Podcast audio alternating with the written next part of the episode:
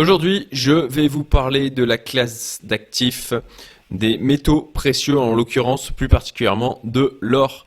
Je vais vous expliquer bien comment j'investis dans cette classe d'actifs, comment je m'y prends, comment je spécule aussi, les différents outils que je peux exploiter, puisque bon ben pour ceux qui suivent les marchés, ça ne nous aura pas trop échappé. Je pense que l'or a pas mal monté. Avant de poursuivre, je vous invite à vous inscrire à ma liste email privé et ou aussi au Discord public gratuit que j'ai mis en place. Dedans, vous aurez accès à des contenus exclusifs et puis aussi régulièrement, euh, surtout en ce moment, il y en a pas mal, des opportunités d'investissement. J'aurai dû ma tête et on va donc démarrer cette vidéo Qu'est-ce qu'on va voir aujourd'hui? On va parler donc de l'or physique, bien sûr, de la manière euh, donc comment se positionner en bourse. On va parler de la solution de Veracash. On va rapidement parler de Revolut. Je vais le mentionner puisque je l'utilisais auparavant, mais j'ai eu quelques déboires avec euh, cette néobanque et du Paxos Gold. Alors en introduction, comme vous l'avez vu déjà, l'or a bien poussé. Et on a une hausse d'approximativement 5,6%. On, est monté au-delà des 6%. En tout cas, depuis quelques jours, hein, si vous le voyez, hop, voilà, là on est à 5,79%. Et après une hausse comme ça, pour ma part, je ne suis pas à l'aise de me positionner. Donc, euh, est-ce que vous devez rentrer maintenant? Moi, je ne le ferai pas. Je ne le fais pas d'ailleurs. Je me suis déjà positionné auparavant. Donc pas de all-in et pas de FOMO. Je sais que c'est dans des périodes comme ça où il y a des craintes par rapport au système bancaire, c'est une des raisons pour lesquelles euh, l'or a poussé, que l'on aurait envie de se précipiter sur cette classe d'actifs. Euh, à mon sens, faire du all-in, c'est une très mauvaise idée. Attention au FOMO aussi. Éventuellement, éventuellement, si vous n'êtes pas du tout rentré sur l'or aujourd'hui, pourquoi pas mettre une première cartouche, mais absolument pas tout le capital que vous souhaitez, que vous souhaitez y consacrer. Alors, il y a deux manières, à mon sens, de se positionner sur l'or, qui est une classe d'actifs un peu particulière, de mon point de vue. Soit en fonds d'urgence de long terme, c'est-à-dire que vous allez prendre de l'or et en posséder en permanence, en espérant ne jamais avoir besoin de le vendre. Donc c'est là où J'entends ce que j'entends par long terme, c'est concrètement sur toute votre vie en espérant, et je vous le souhaite, que vous le transmettrez à vos héritiers. Puisque, eh bien, si c'est un fonds d'urgence, c'est dans les cas où on aurait des crises majeures que vous auriez la nécessité de l'exploiter. Et j'en parle parce que quand c'est la merde, c'est trop tard en fait pour en acheter ou s'en préoccuper. C'est à ce moment-là que tout le monde en voudra et c'est à ce moment-là qu'il faudra que vous en ayez déjà. Deuxième manière de se positionner sur cette classe d'actifs, et les deux ne sont pas antinomiques, vous pouvez très bien faire les, deux à la fois, c'est ce que je fais d'ailleurs euh, de mon côté, c'est de la spéculation à plus court terme. Et quand j'entends du court terme, ça peut être effectivement en jours, en heures pour certains, et pour ma part ce que je pratique, c'est plutôt en termes de trimestre, voire d'années. Donc, par rapport à ça, vous pouvez faire une exposition partielle et des rééquilibrages réguliers. Euh, une exposition partielle et des prises de profit à un instant T. Je ne vais pas rentrer là-dedans, c'est, je dirais, euh, plus de la compétence de trading. Mais encore une fois, je vous explique moi ce que je fais et vous prenez ce que vous avez à prendre. Néanmoins, l'intérêt de la vidéo va être clairement au niveau de, eh bien, des manières, de ce que moi j'utilise comme solution. Euh, à noter que vous avez la possibilité hein, d'investir dans l'or en perso et aussi en pro. Donc si vous avez une entreprise, euh, une holding, vous pouvez diversifier une partie de la trésorerie en or. Euh, et ça, il faut potentiellement quand même que vous le prévoyez au niveau des statuts ou vous vérifiez au préalable avec votre expert comptable. Alors, la partie or physique. Pour ma part, je n'ai pas de lingotin. Voilà, il y a deux, il y a les lingots, lingotin, pièces d'or.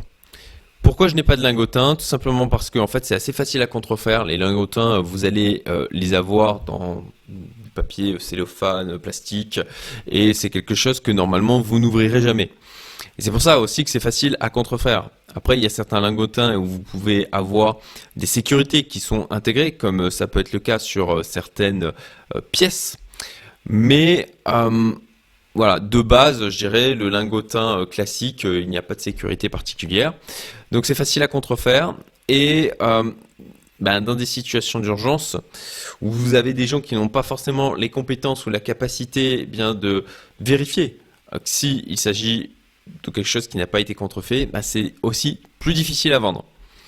Donc c'est pour ça que sur l'aspect hors physique, sur lequel moi, eh bien, que, j'exploite l'or physique en fait pour euh, avoir ce fonds d'urgence à disposition, euh, eh bien, je suis plutôt sur les pièces d'or. Et à ce niveau-là, moi, j'investis sur le site alors, or, voilà, or et voilà, achat or et argent. Là, c'est euh, un autre site qui explique en fait euh, les systèmes de primes au niveau des pièces. Moi, c'est le euh, site que j'exploite. Vous avez les liens hein, des différents sites qui, d'ailleurs, pour certains, sont des liens référoles en description de la vidéo. Merci par avance hein, si vous passez par eux. Donc, euh, alors pour les pièces d'or, rapidement, euh, il faut savoir qu'il y a donc euh, ce système de primes, c'est-à-dire que vous allez avoir un montant qui va être différent du, du poids que ça représente en or. C'est-à-dire que vous allez avoir, par exemple, là, vous avez souverain commémoratif, voilà, 20 francs Marianne. Voilà, 20 francs Marianne, vous avez une prime de 7,45% en ce moment, ce qui est assez élevé, à mon sens. Euh, il faut plutôt tabler sur une prime, euh, voilà, 3%. Parfois, elle peut même être négative hein, dans les moments où effectivement ces pièces sont survendues. Et donc, ça va être la différence entre la valeur intrinsèque et la valeur à laquelle vous avez acheté. La valeur intrinsèque correspond donc au poids en or, la valeur du poids en or qu'il y a à l'intérieur de la pièce. Il y a une fiscalité à la revente spécifique aussi. Alors tous ces liens, hein, de la même manière, je vous les mets en description. Donc euh, fiscalité à la revente, je ne vais pas détailler ça, je vous invite à aller voir ça vous-même si vous le souhaitez. Pareil pour l'explication au niveau des primes, euh, voilà, vous avez une explication qui est euh, plus détaillée sur le site que je vous mets aussi en description. Mais grosso modo, c'est les différences qu'il y a entre le prix auquel l'or se vend, la valeur de l'or qu'il y a dans la pièce et le prix d'achat de la pièce. Ce qui peut, encore une fois, dans de rares cas, être aussi négatif. Alors, quelle pièce d'or? Sur quelle pièce d'or se positionner Pour ma part, quand j'étais en France, puisque maintenant je suis expatrié à l'île Maurice, j'achetais des 20 francs suisses, 20 francs Napoléon, 20 francs Marianne. Euh, en cas de, dans un, une approche de résilience dans le pays dans lequel vous êtes situé, euh, il, est plutôt cohérent d'acheter en fait des pièces qui sont euh, plutôt connues dans ce pays. Ça simplifiera les choses en termes de revente par la suite. Néanmoins, le problème de ces pièces 20 francs Napoléon, 20 francs Marianne, c'est qu'il n'y a pas de sécurité intégrée. Elles sont beaucoup plus facilement falsifiables que d'autres pièces. Ça, je dois avouer que avant je l'ignorais, mais on a la chance maintenant d'avoir dans ma communauté privée quelqu'un qui a une certaine expertise euh, et qui nous a fait. Euh, bah, d'ailleurs, c'est l'auteur de la chaîne Les Pourquoi de l'investissement et euh, il nous a fait donc un workshop où il nous a parlé justement de leur physique, sur laquelle il, il, a déjà il a développé une passion et puis du coup une certaine connaissance de la chose. Et c'est à cette occasion que j'ai appris qu'effectivement les 20 francs Napoléon, 20 francs Marianne pouvaient être assez facilement falsifiés. Donc vous avez des pièces avec des systèmes de sécurité. Il faut faire gaffe aussi à la liquidité, hein, ce que j'évoquais avec les 20 francs Napoléon et 20 francs Marianne, euh, c'est que euh, du coup, euh, vous aurez certaines facilités à les écouler en France. Mais ensuite, quand vous avez choisi comme moi de d'être à l'international, de ne pas être limité à un pays, eh bien, euh, et que j'ai fait le choix aussi de rester euh, mobile et adaptable dans le monde qui arrive, je, crois que c'est salutaire. À ce moment-là, ben, vous avez euh, d'autres typologies de pièces telles que les Krugerrand et là aussi la Britannia. Voilà. Alors, la Krugerrand, elle, c'était, bah, c'est concrètement celle qui vous offre mondialement le plus de résilience. a priori, c'est celle qui est vraiment la plus connue dans le monde et elle intègre en fait des éléments de sécurité qui sont invisibles à l'œil nu. Donc c'est à la fois un avantage et un inconvénient. Le fait que ce ne soit pas visible à l'œil nu, ça veut dire qu'il faut des systèmes spécifiques pour pouvoir le vérifier. L'avantage de la Britannia, par contre, c'est qu'il y a aussi un système de euh, sécurité. Bon, par contre, elle est moins euh, connue que le Krugerrand ou la Krugerrand. Désolé si je me trompe sur euh, le, féminin ou le masculin, mais c'est la pièce, donc la Krugerrand. Krugerrand. Voilà, désolé si je prononce mal. Et donc, pour la Britannia, il y a une sécurité avec un hologramme qui est visible sur celle-ci. Donc, elle a, elle a, un niveau de sécurité quand même assez élevé. Ensuite, vous avez aussi l'American Eagle. Euh, mais, alors, celle-ci, elle est aussi euh, pas mal frappée, hein, euh, pas mal écoulée, pas mal connue aussi. Par contre, il n'y a quasiment pas de sécurité et en plus de ça, elle est plutôt chère. Donc, pour ma part, voilà, j'ai accumulé quand j'étais en France, j'étais sur des 20 francs Napoléon, 20 francs Marianne, 20 francs Suisse aussi. Et maintenant que je suis du coup à l'étranger, je me dirige plutôt vers du Krugerrand et de la Britannia, euh, de manière à euh, pouvoir, si jamais je dois bouger rapidement dans un autre pays parce que je ne sais pas ce qui se peut se passer à l'île Maurice aujourd'hui, tout va bien, mais je ne sais pas de quoi il fera, euh, sera fait l'avenir. Et encore une fois, c'est pour alimenter mon fonds d'urgence, eh bien, je préfère partir sur ces pièces-là qui sont plus connues dans le monde que euh, les pièces euh, françaises. Deuxième grand moyen de s'exposer du coup à cette classe d'actifs qu'est l'or, eh bien, c'est avec la bourse. Et là, moi, je l'utilise plutôt pour de la spéculation sur dur, voilà, moyen terme, quelques trimestres, quelques mois, quelques trimestres, quelques années. Donc là-dessus, je fonctionne avec Interactive Broker. De la même manière, vous avez le lien en description. Moi, je trouve que les fonctionnalités sont très bien. Les frais sont vraiment très faibles. Interactive Broker, ils sont présents depuis maintenant une dizaine d'années. Donc, c'est d'ailleurs, me semble-t-il, le broker le plus gros au monde. Donc, normalement, plutôt solide. Comment je me positionne du coup au niveau de la bourse sur l'or? Eh bien via des ETF qui sont backés par de l'or. Pour ça, il y a donc deux ETF sur lesquels je me positionne, même chose je vous mettrai les liens en description. Le SPDR Gold Mini Share Trust avec du coup des frais de 0,10%, ce qui est vraiment faible en fait. Et le iShares Gold Strategy donc même chose, un ETF avec un peu plus de frais du, du 0,25%. Mais de la même manière, c'est bien de se diversifier et de ne pas être sur uniquement un ETF. J'ai aussi donc des, euh, en l'occurrence, une minière côté. C'est aussi une manière de vous exposer en fait alors. Je vous en parle pas en fait euh, dans cette vidéo. Elle sera dévoilée aux abonnés à ma liste email privée. Donc si vous voulez connaître cette minière cotée sur laquelle je me suis positionné et qui d'ailleurs a été sélectionnée par euh, Rémi de Truchy de Varenne de la chaîne Parlant long terme. Excellente chaîne d'ailleurs. Euh, c'est un ami et un membre de ma communauté privée. Il m'a euh, constitué tout mon portefeuille small cap et il y a notamment du coup vraiment de belles pépites dedans et notamment donc cette minière cotée où je la dévoilerai prochainement aux abonnés à ma liste email privée.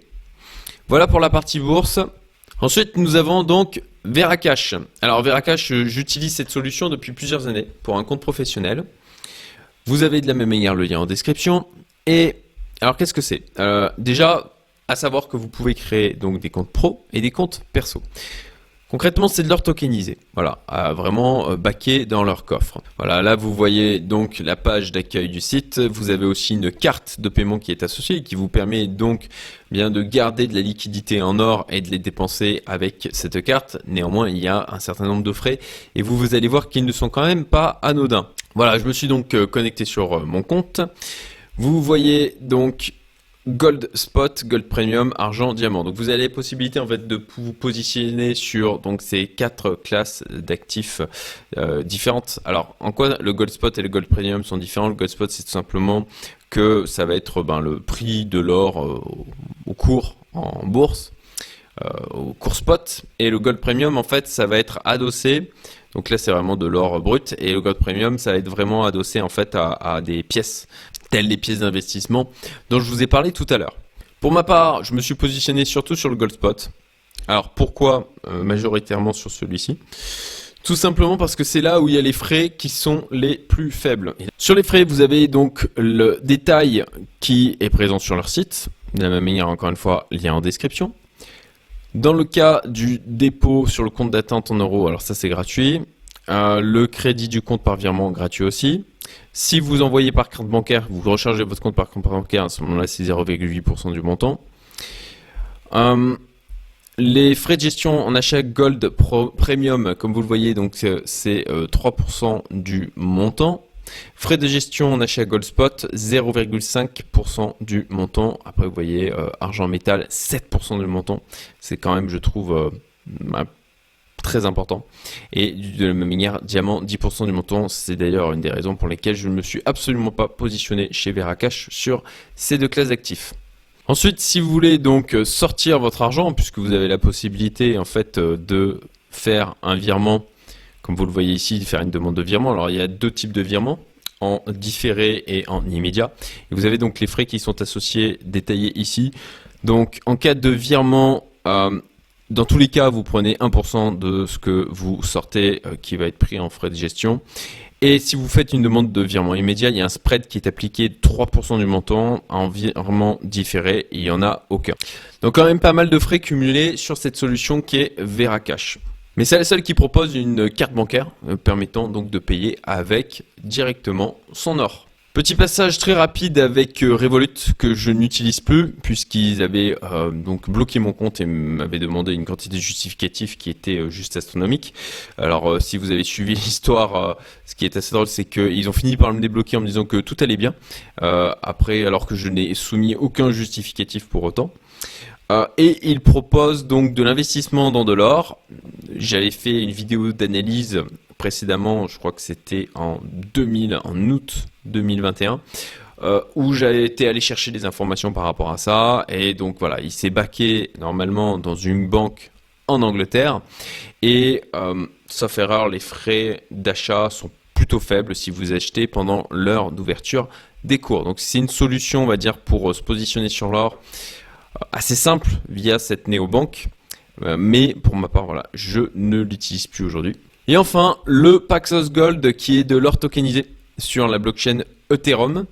Vous avez ce très bon article sur euh, Cointelegraph euh, qui explique bien tout ce qu'il y a à savoir au niveau du Paxos Gold. Je vous en fais quand même un résumé ici. Il y a quand même des frais à de 0,02% à chaque transaction. Alors on est très très loin de ce que propose quelque chose comme Veracash. Euh, c'est de l'or qui est euh, baqué dans des coffres de la même manière. Pour en acheter, vous pouvez le faire sur Binance. Vous avez du coup le lien en description aussi. Si vous voulez vous créer un compte, vous avez aussi la possibilité de le faire via Kraken. Pour ma part, j'ai l'habitude de le faire via Binance. Les avantages, eh bien, c'est les faibles frais, l'ouverture des cours 24 heures sur 24, ça c'est quand même top. Inconvénient, eh bien, c'est le manque de liquidité sur de grosses sommes et les risques partiels, je dirais, liés à l'environnement crypto. Voilà. Qu'est-ce qui se passerait si, à un moment donné, on avait un gros problème sur la blockchain Ethereum? Eh bien, ah, je ne sais pas trop. Donc, il faut bien comprendre que plus on va mettre d'intermédiaires, plus on va mettre de couches technologiques et plus on met euh, des risques euh, qui, euh, qui sont liés à chacune des couches. Il y a aussi une décorrélation avec le XIAU USD. Comme vous le voyez, là, on a le cours de l'or qui est donc à 1917 dollars au moment où je fais cette vidéo. Euh, par contre, on a un Paxos Gold à 1915. Alors, il y avait plus de différences, hein, euh, euh, notamment pendant le week-end dernier. Il y avait une grosse, grosse différence de plusieurs dizaines de dollars entre le XIAU USD et le Paxos Gold. Là, c'est en train donc de, se réguler. Mais habituellement, il y a toujours une différence de quelques dollars, voire 10 dollars, voire plus, entre les deux cours, mais qui correspondent au final à, grosso modo, normalement, le Paxos Gold doit être au même niveau que le USD. Et voilà, c'est la fin de cette vidéo. Je t'invite à mettre un petit commentaire pour le référencement, de liker, de partager, de t'abonner si ce n'est pas déjà le cas et si tu veux voir d'autres vidéos dans ce genre. J'espère vraiment que ça t'aura été utile et si ça t'intéresse, j'ai fait une série de trois vidéos où j'expose ma stratégie d'accumulation crypto pour le prochain bull run. Si ça t'intéresse, tu trouveras à gauche ou à droite le lien vers la vidéo. À très bientôt